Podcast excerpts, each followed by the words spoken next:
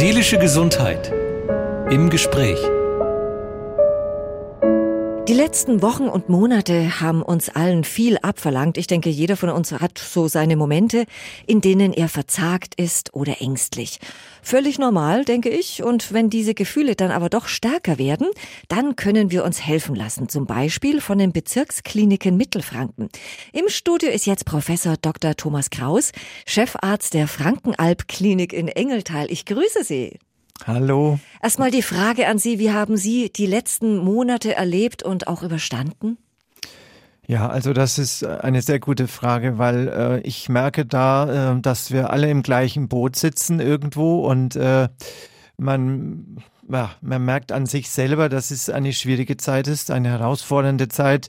Also man, man hat da schon tatsächlich auch einen, einen kleinen Eindruck bekommen, äh, selber jetzt, wie, wie, wie sich jemand fühlt mit, mit Ängsten oder wenn jemand äh, eingeschränkt wird von außen oder wenn man, wenn man wenig Kontakte haben kann. Also ja, auch ein Stück weit, wie sich, wie sich wie die Stimmung nach unten geht, ja, oder, oder der Stresspegel höher wird.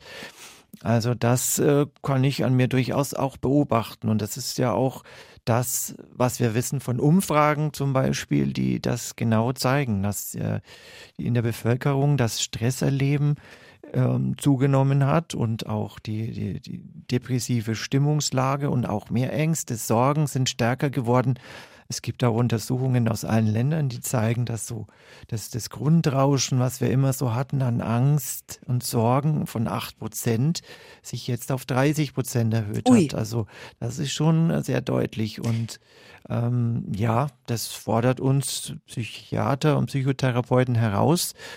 Ähm, und man kann an sich selbst auch ein bisschen experimentieren, nochmal, um zurückzukommen zu dem, wie ich das erlebt habe.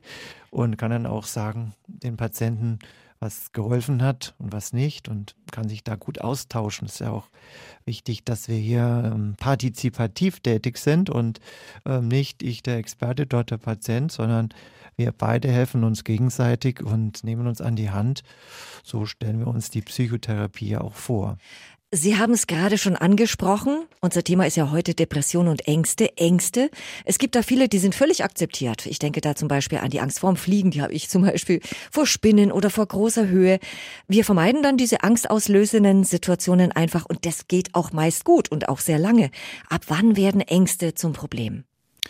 Naja gut, Ängste werden zu Problem, wenn, wenn sie uns im Alltag äh, behindern, wenn, äh, ja, wenn die Angst auftaucht zur Unzeit wir nicht damit rechnen oder andere haben dann keine Angst und wir plötzlich, äh, wenn, wenn, wenn eigentlich die Situation gar nicht danach ist, wir sind entspannt oder auch beim Einkaufen, wenn man es gar nicht gebrauchen kann. Ja, oder wenn, wenn die Angst äh, zu stark kommt, also dass wir jetzt Angst haben in bestimmten Situationen, ist auch wichtig und richtig. Wir müssen ja auch geschützt werden vor Gefahren. Das ist ja auch biologisch so der Sinn der Angst. Nur wenn die Angst zu stark wird und sie uns äh, überflutet, dann, dann sind wir in unserer Handlungsfähigkeit und in unserer Selbstentfaltungsmöglichkeit eingeschränkt, dann beginnt hier äh, die Pathologie, das, das Krankhafte, das Überzeichnende. Also am falschen Ort, äh, zur falschen Zeit und äh, in der falschen Ausprägung. Das sind die Kriterien mhm. für die Erkrankung dann. An einer Angststörung zu leiden, ist ja schon eine Herausforderung. Manchmal kommt dann auch noch eine Depression dazu. Wie hängt das beides zusammen? Ja, das, da gibt es vielfältige äh, Verzahnungen und Überschneidungen. Das ist so, dass, äh, wenn Sie sich vorstellen, dass diese Angst immer stärker wird und das Leben immer mehr beeinträchtigt und Menschen am Ende das Haus nicht mehr verlassen und Freunde nicht mehr äh, besuchen, dass sie dann auch irgendwie depressiv werden können. Also mindestens 30 Prozent der Angstmenschen äh, oder Angstpatienten bekommen dann eine Depression irgendwann. Oder umgekehrt ist es auch so, dass Depressionen grundsätzlich auch sehr viel mit Ängsten einhergehen und zu tun haben. Und dass es hier auch äh, biologisch Überschneidungsbereiche gibt in, in der Entstehung und so dass wir da auch äh, mindestens 30 Prozent äh, ängstliche Depressionen haben. Also hier ist, ist eine große Überschneidung gegeben. Ängste, die erkennt man ja sehr schnell. Da ist was, das macht mir Angst. Auch Traurigkeit ist was völlig Normales. Welche Symptome sind denn aber typisch für eine beginnende Depression? Ja, also der, der es geht vor allem hier um eine äh, dauerhaft oder anhaltend gedrückte Stimmungslage. Wenn die Freude wegfällt, die Patienten sagen, sie, sie können sich über nichts mehr freuen, sie können nicht mal mehr Trauer empfinden, auch, also können im Prinzip gar keine Gefühle mehr empfinden, sind, sind leer sozusagen. Und das Interesse hat nachgelassen an, an schönen Dingen im Leben, aber auch nur an, an normaler Teilhabe.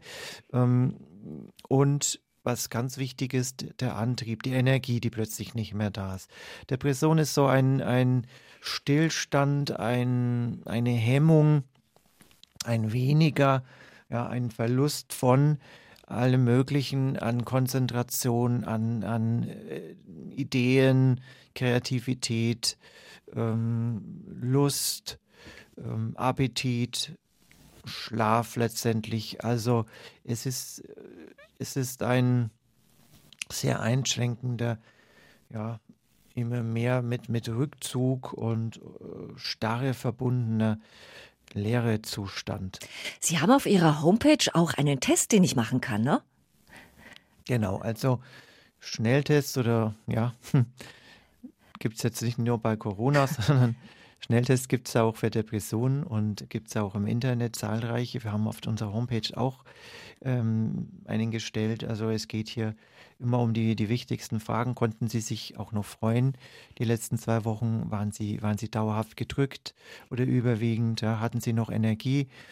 Ähm, das, das sind eigentlich so die Hauptkriterien. Und weitere Kriterien wären dann Konzentration, äh, Lebensfreude beziehungsweise dann schon der Gedanke an den Tod und ähm, eben Appetit, Störungen, Schlafstörungen, ähm, diese Themen kämen dann so als Nebensymptome mhm. noch dazu. Viele Patienten erkennen ja auch die Depression gar nicht so zunächst seelisch, sondern hauptsächlich körperlich, gehen dann auch zum Hausarzt und sagen, ich kann nicht mehr schlafen seit Wochen oder ich grüble nur noch und ähm, ich, ich fühle mich überlastet, überfordert mit vielen Dingen.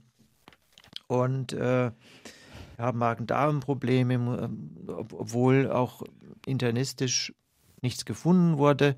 Ja, das äh, nennt man dann somatische Depression oder eben die, die Depression zeigt sich in erster Linie körperlich und gar nicht so sehr seelisch. Erst durch, durch Nachfragen, die, was der Hausarzt dann machen muss oder auch durch kleine Tests, kann man dann doch feststellen, dass das Überwiegende eigentlich diese Lähmung im Gehirn ist, ja, dieser, dieser neurobiologische starre Zustand, von dem ich vorhin gesprochen habe. Mhm.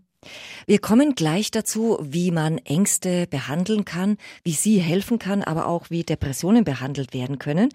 Ähm, fast jeder von uns kennt ja Menschen, wo man nicht so genau weiß, na, hat der gerade eine schlechte Phase, gerade jetzt auch in Corona, geht uns ja allen gerade nicht so dolle und rutscht dieser Mensch womöglich ganz tief ins Dunkel? Ab wann kann oder muss ich als Außenstehende, als Familienmitglied, als Kollegin vielleicht auch handeln und was kann ich überhaupt tun? Also es ist schon gut, wenn man äh, Auffälligkeiten anspricht, vor allem auch im Arbeitsleben. Aber es ist ähm, wichtig, ja, es gut zu tun, es richtig zu tun. Also was, was wir gerne erleben, ist natürlich, du schaust aber heute schlecht aus. Ähm, das ist so typisch fränkisch, sage ich jetzt mal, ja, direkt. Damit ähm, kann nicht jeder was anfangen, weil nicht jeder noch den Humor hat, ja ähm, manch einer fühlt sich dann sehr gekränkt und ähm, erst recht geschwächt. Also das wäre nicht der richtige Weg. Der richtige Weg wäre dann schon, dass man sich Zeit nimmt für den anderen und auch vielleicht durchaus mal ein bisschen nachfragt, auch, auch privat nachfragt, wie es so geht, wie man das Ganze so erlebt. Und dann merkt man ja schon, äh, wie, wie der Mensch reagiert. Viele, viele schütten plötzlich dann ihr Herz aus, haben das Gefühl, endlich fragt man jemand. Ähm, bei anderen ist der große Zurückhaltung. Man merkt, dass da eine Hemmung ist vielleicht oder ein, durchaus wäre es jetzt an dem Punkt auch mal, ja, dann, dann ein Angebot zu machen, zu sagen, ey, soll man nicht mal so treffen oder nochmal telefonieren oder du, ich kenne da jemanden, ähm, der hat sich da auch mal da und dahin gewandt, ja, der der hatte da gute Erfahrungen, der, kennt da jemanden. Ja, so, so eine Brücke bauen, das wäre zum Beispiel äh, ganz hilfreich. Mhm. Ja. Also ernst nehmen jedenfalls. Vielleicht auch manchmal nicht gleich äh, sich entmutigen lassen, wenn, wenn der Betroffene abwehrt. Das ist eine ganz normale Reaktion erstmal. Weil niemand will Schwäche zeigen, schon gar nicht im Arbeitsleben sondern dass man dann da vielleicht es dann auch erstmal respektiert, ähm, aber nochmal nachfragt nach einer gewissen Zeit, weil die Betroffenen dann äh, zu Hause dann das Nachbearbeiten im Kopf und denken, naja, jetzt, jetzt habe ich den auch abgewehrt, es hat sich bis jetzt keiner um mich gekümmert, der Einzige, die Frage gestellt hat, den, dann habe ich jetzt auch noch verprellt und äh, wünscht sich insgeheim vielleicht doch nochmal darauf angesprochen zu werden und könnte sich dann öffnen und vielleicht auch Hilfe annehmen. Also da äh, sollte man durchaus nochmal einen zweiten Anlauf nehmen. Ja. Mhm. Ansonsten sind natürlich auch die Führungskräfte jetzt gefragt. Ja, sie merken ja auch, ähm, sie merken ja auch, ähm, wie die Arbeitsleistung ist oder das Verhalten am Arbeitsplatz, kommt jemand häufig zu spät, äh, liefert er nicht mehr das Ergebnis ab, was er schon früher gemacht hat, ähm, sind mehr Fehler da, hat er weniger Kreativität? Und bringt er weniger an Ideen ein. Ähm, und dann muss die Führungskraft natürlich das auch ansprechen und einfach mal mal nachhaken, ja, ist da vielleicht mehr dahinter? Oder kann man sagen, okay, es ist ein privates Thema, dann ist es auch erstmal wieder gut. Aber auch da muss die Führungskraft nach einer gewissen Zeit nochmal nachhaken. Stellen wir uns also mal den Fall vor, wir haben jetzt einen Menschen, der ist bereit, sich Hilfe zu holen, Hilfe zu suchen, nimmt vielleicht telefonisch Kontakt zu Ihnen auf. Geht das über den Hausarzt, über die Überweisung oder kann er sich auch direkt an Sie wenden? Also man kann sich über jeden Weg ähm, an uns wenden. Wir sind immer da, wir sind offen, so verstehen wir uns auch als äh, Vollversorger für die ganze Region ähm, im ambulanten, teilstationären und stationären Bereich. Ähm, da stehen wir, für stehen wir auch. Wir, wir haben eine Marke entwickelt, ja, die heißt lebensmutig, selbstbestimmt und stark. Und genauso sehen uns auch die Patienten, die uns das widerspiegeln. Das heißt, wir sind da. Die, die Frage ist jetzt, wie, wie nehmen wir Kontakt auf? Wir haben auf der Homepage viele Telefonnummern angegeben von unseren Ambulanzen insbesondere. Da sind wir natürlich Ansprechpartner. Und äh, wir sind ja auch mit den Kliniken und Dienstärzten Tag und Nacht, also 24 Stunden an sieben Tagen der Woche äh, verfügbar. Natürlich muss der Dienstarzt hier ähm, die Gespräche, wenn, wenn welche im Notfall äh, kommen, dann wirklich sehr kurz halten und wird wieder auf die Sprechstunden verweisen in der Ambulanz. Auch, auch, dort ist es natürlich so, dass äh, wir wiederum ähm, jetzt auch eine Auswahl treffen müssen. Auch wir können nicht alle Patienten behandeln, aber wir, wir helfen immer weiter. Im Notfall kann man, kann man uns ansprechen. Also der Regelfall ist eigentlich ein anderer. Im, im Grunde, jemand informiert sich im Internet zum Beispiel oder über Plakate, stützt auf uns und stellt fest, naja, könnte vielleicht was dran sein vielleicht habe ich auch das eine oder andere Symptom, dann kann er sich auf der Homepage bei uns zum Beispiel auch Lehrfilme, also kleine Filmchen, Zeichentrickfilme anschauen, kann überprüfen, ja, stimmt das bei mir vielleicht auch nicht und so weiter. Gibt es da Hinweise auf ein psychisches Problem? So, und dann wäre aber jetzt der erste Ansprechpartner schon normalerweise, und das ist die, die geringste Hürde und Schwelle, der Hausarzt. Dort ähm, ja, das ist die Frau, der Mann des Vertrauens, würde man wahrscheinlich in der Regel zuerst hingehen. Und der Hausarzt, der würde dann wahrscheinlich eine Überweisung veranlassen zu einem Psychotherapeuten oder zu einem Psychiater, je nachdem, aber denkt, hier braucht man vielleicht auch Medikamente oder oder ist die Psychotherapie gleich am Anfang im, im Fokus. Und das wäre so der, der Hauptweg. Und ähm, dann würde man ähm, von dort aus vielleicht dann weitergeschickt werden oder er, der Hausarzt sagt auch gleich, naja, es ist was Komplexeres. Hier brauchen wir eine intensivere Behandlung als nur Einzelgespräche oder Medikamente. Hier brauchen wir eine Institutsambulanz. Also wir haben ja sogenannte psychiatrische Institutsambulanzen, die vor allem dafür da sind, Patienten nach einem Krankenhausaufenthalt ähm, weiter zu betreuen, bis die ambulante Situation wieder passt und umgekehrt auch, auch zu verhindern, dass es überhaupt zum stationären Aufenthalt kommt. Gegebenenfalls vielleicht noch einen teilstationären tagesklinischen dazwischen zu schalten.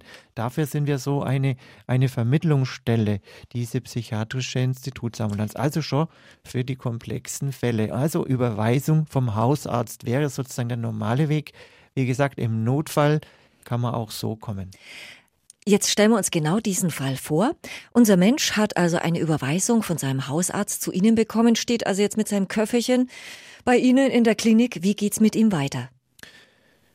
Naja, gut, also zunächst werden wir, wenn er jetzt ambulant kommt, erstmal äh, mit ihm ein Gespräch führen und äh, uns Zeit nehmen, zuhören und äh, miteinander klären, was liegt denn vor?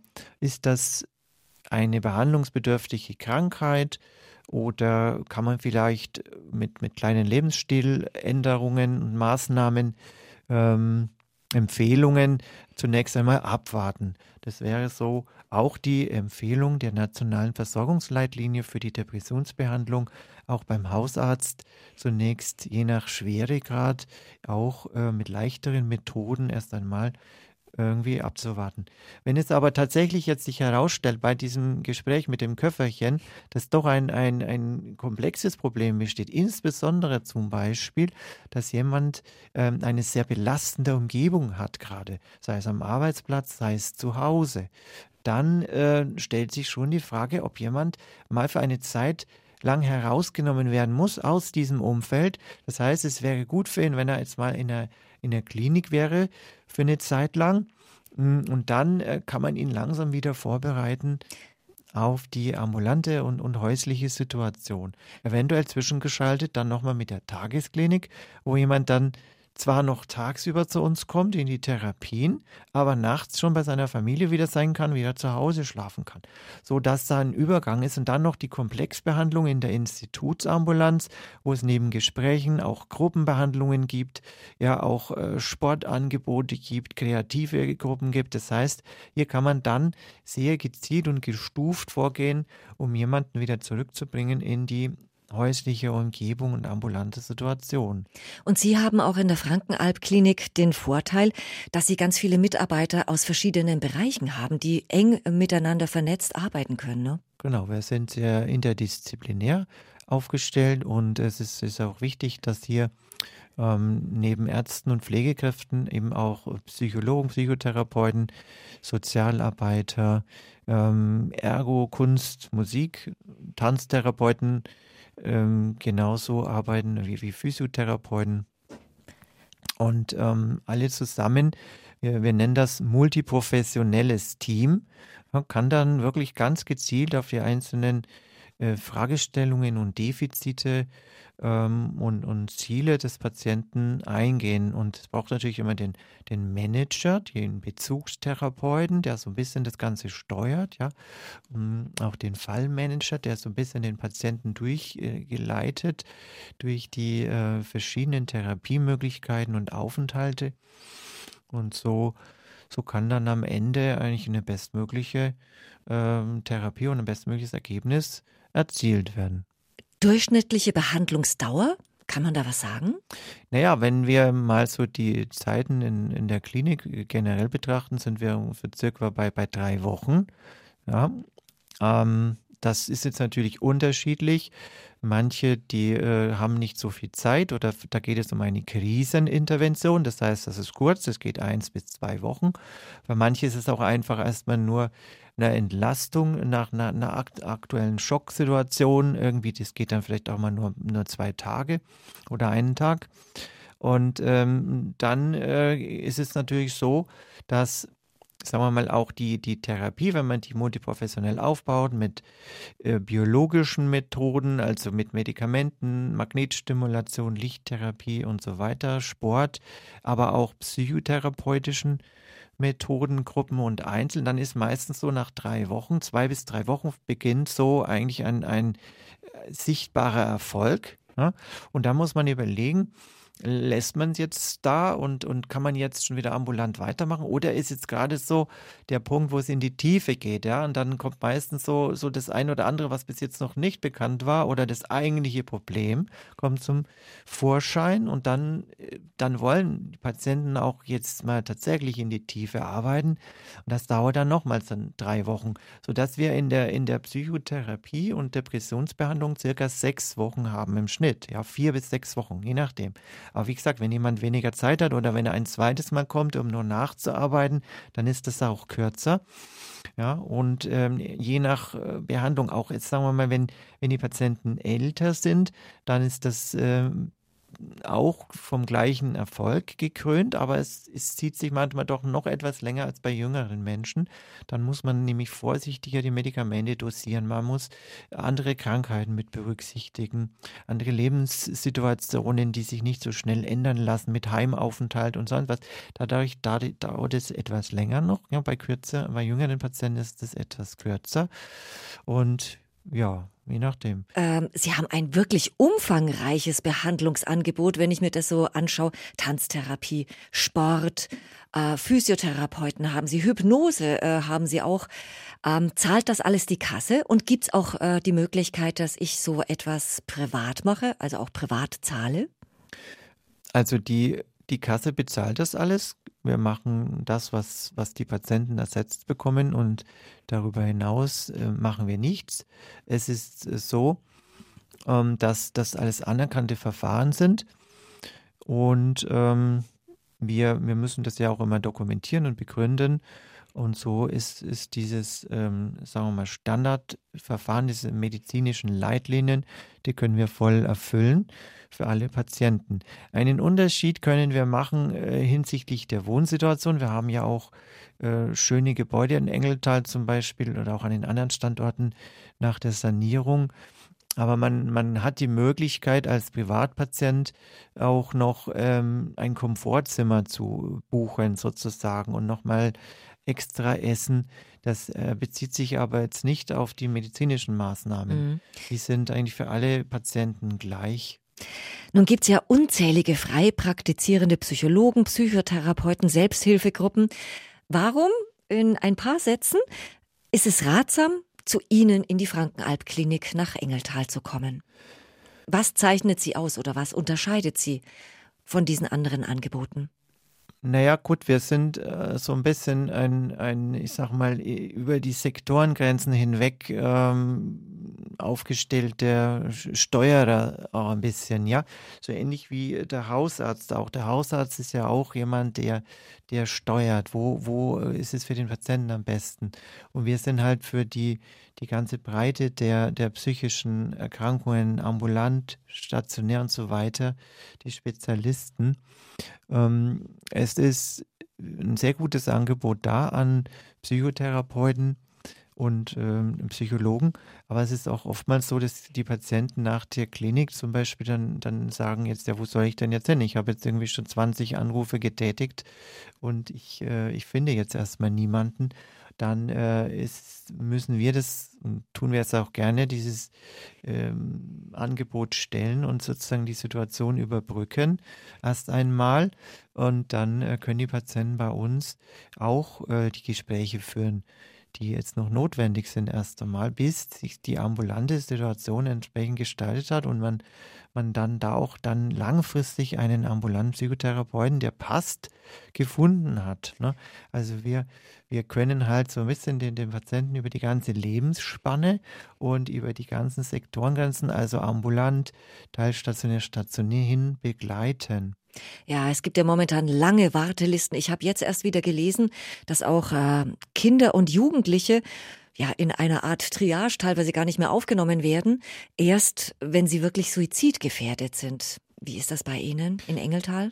Ja, also es, es, gibt, es gibt immer wieder Zeiten, wo es, schwierig ist. Auf, äh, momentan ist es so tatsächlich, dass ähm, wir schon viele Patienten bekommen, die halt auch äh, unter Corona sehr stark ähm, gelitten haben, also sehr schwerkranke Patienten.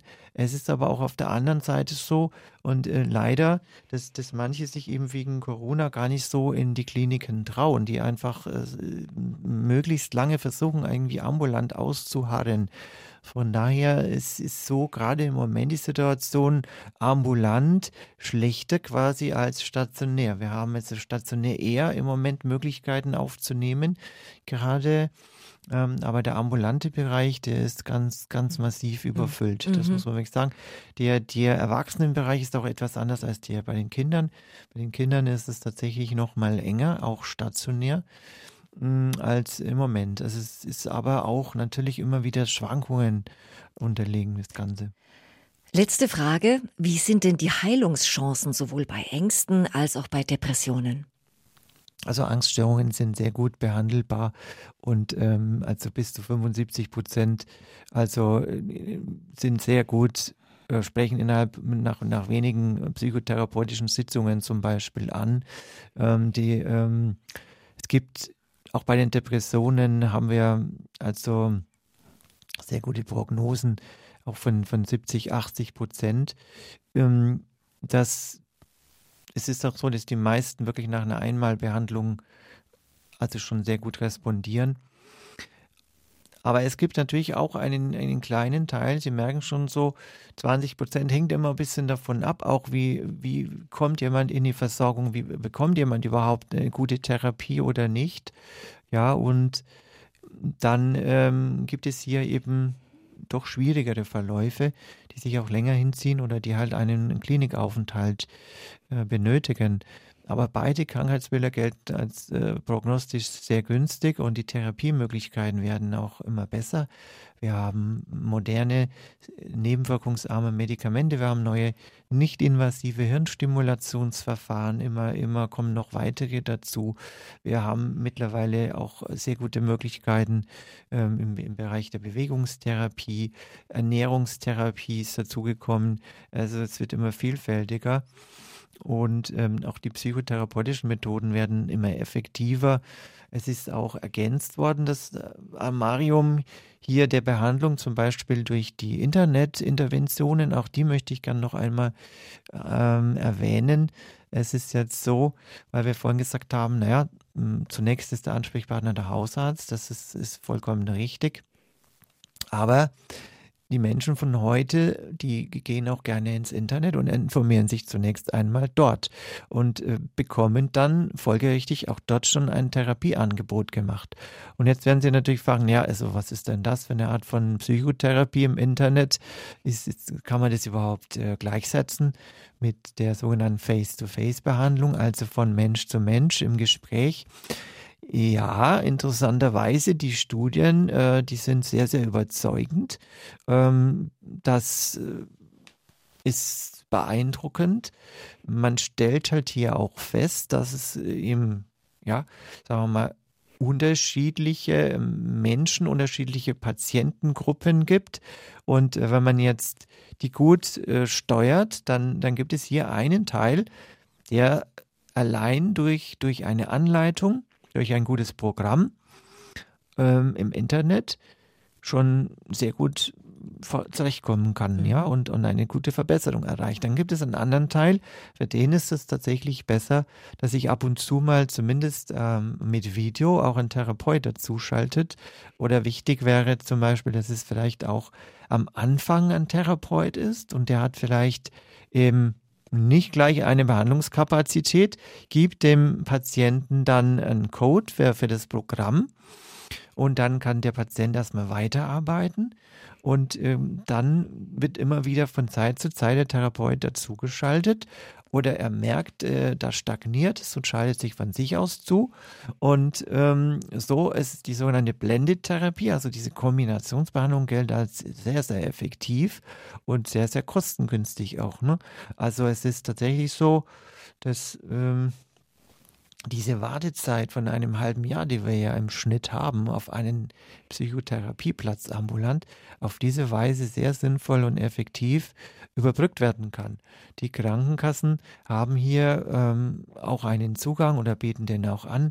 Es ist auch von der AOK ähm, ein Programm gekauft worden, was ich vorhin geschildert habe, das sehr gute Evaluationsergebnisse hat und das ist kostenlos äh, zugänglich. Und zunehmend gibt es auch Apps auf Rezept, auch für die Angstpatienten. Sie können zu Ihrem Hausarzt dann auch gehen und der kann Ihnen nicht nur gleich ein Medikament verschreiben, sondern nein, der kann Ihnen jetzt mittlerweile eine App fürs Smartphone verschreiben. Äh, sehr hervorragende Sache, weil äh, Sie wissen ja, es gibt viele gute Medikamente, Antidepressiva, Serotonin-Medikamente, die wir nehmen, auch bei Angsterkrankungen, vor allem bei den schwersten, am Anfang, um hier einen Effekt zu, zu erzielen.